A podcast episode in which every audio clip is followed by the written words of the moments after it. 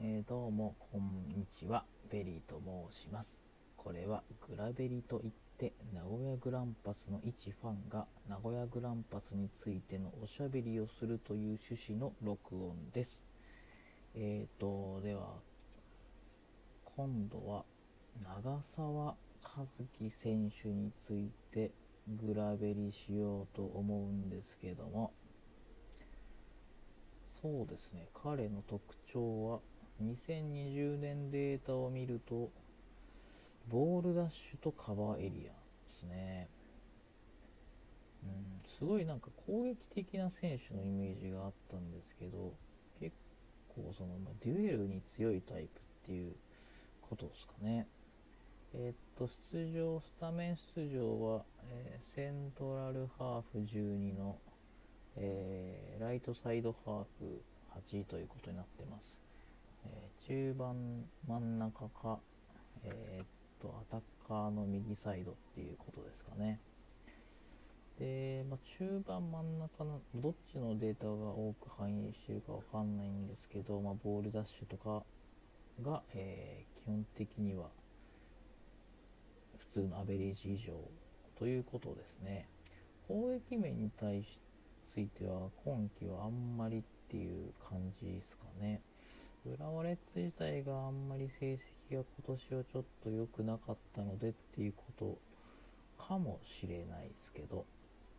ちょっとじゃあ2019年の去年のデータを見ると、去年はそうですね、オフェンシブハーフで20回っていうことで、スタメン。ね、なんで、えー、オフェンシブハーフ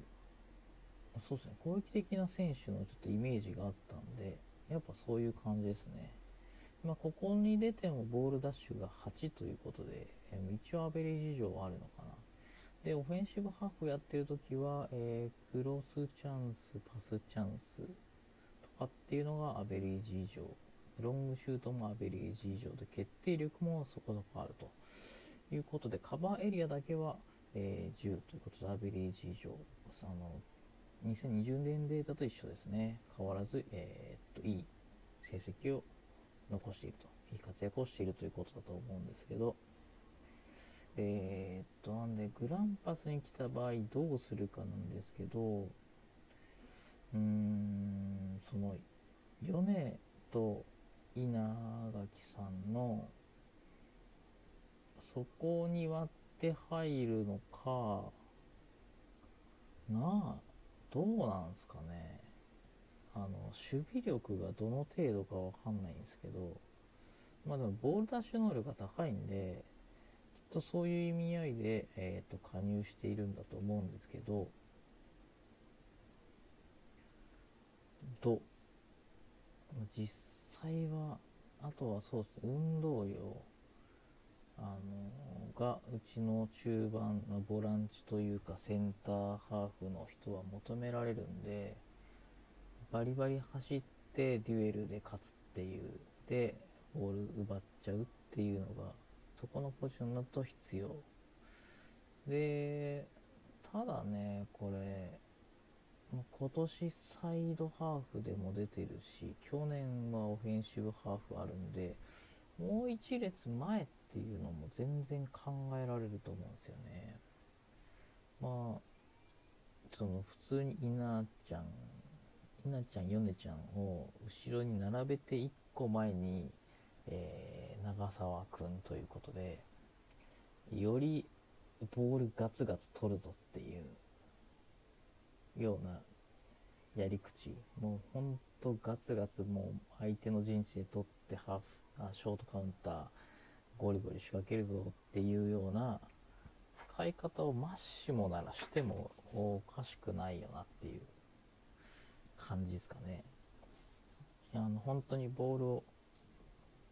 握らないというか、その、思考をあんまりしないようなサッカーをするなら、その方がいいかなっていう気はしますけど、相手陣地でボールを奪える可能性が増え増やそうと思ったらそういう方法も全然プランとしてありですよねっていうその、まあ、そそういうデュエル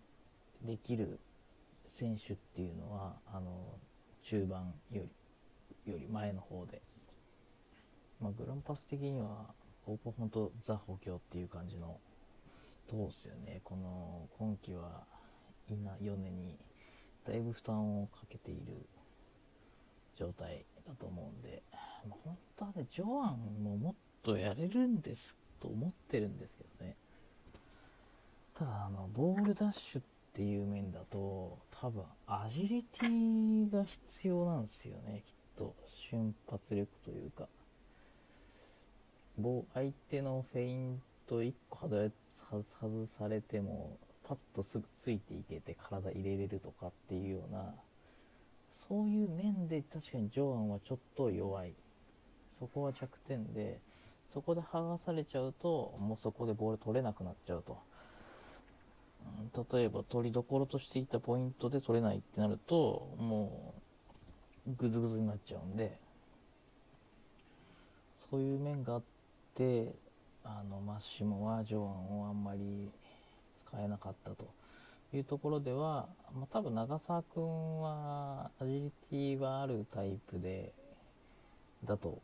思ってるんでなんか見た目の見ている印象でしかないんですけど。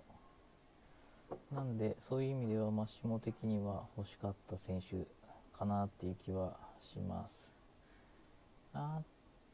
とそうっすね。サイドっていうのもありますよね。この結構守備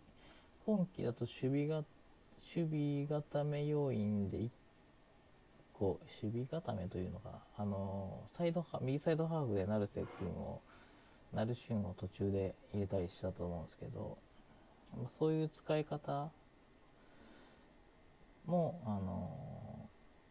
彼長澤君あるのかなっていう気がするんで、まあ、どういろいろ、まあ、そういう便利な便利なというかポリバレントな選手はありがたいですよね。多分、長澤君って結局中盤だったらどこでもできるようなってことだと思ってるんですけど、そういうことなんで、えっ、ー、と、まあ、ACL とかには、なんか ACL にめっぽう強いって、なんか、ネットで見たんですけど、浦和ファンからはそういう風に評価をされてるようで、なので来季 ACL がある名古屋にとってはそういう意味でもあのピンポイント補強っ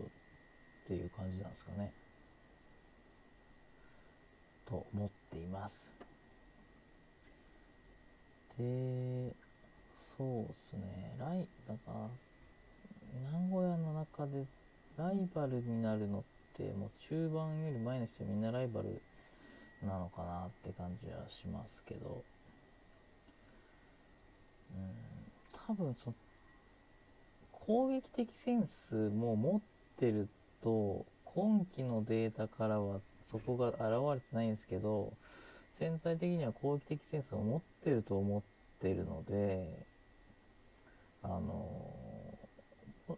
もしかして本当攻撃サッカーのいいアクセントになるかも。例えばボランチでまあヨネの相方なのかイナの相方なのかわかんないですけどそういう風に出た時に奪うだけじゃなくてさらにもう一個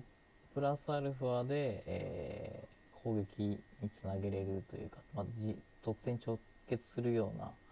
えー、クリエイトができるんじゃないかなっていう気がなんとなくしてるんですよね。きっとそのというのは去年の2019年で決定率9っていうアベレージ以上出してるんで、で、ロングシュートがもう10ってアベレージ以上の指標を出してるんで、2019年は3ゴールしてるんですね。うんうん。アシスト2。ということで、確かにこのオフェンシブハーフっていう意味では、ちょっとポイントとしては、ゴール3のアシスト2だと、まあ、普通というか、まあ、ちょっと、もうちょっと期待したいっていうなると思うんですけど、それをボランチ的なあセンターハーフとかがこの数値でやれるんであれば、それはあの本当にいいプラスアルファになるんじゃないかなっていう気はするんで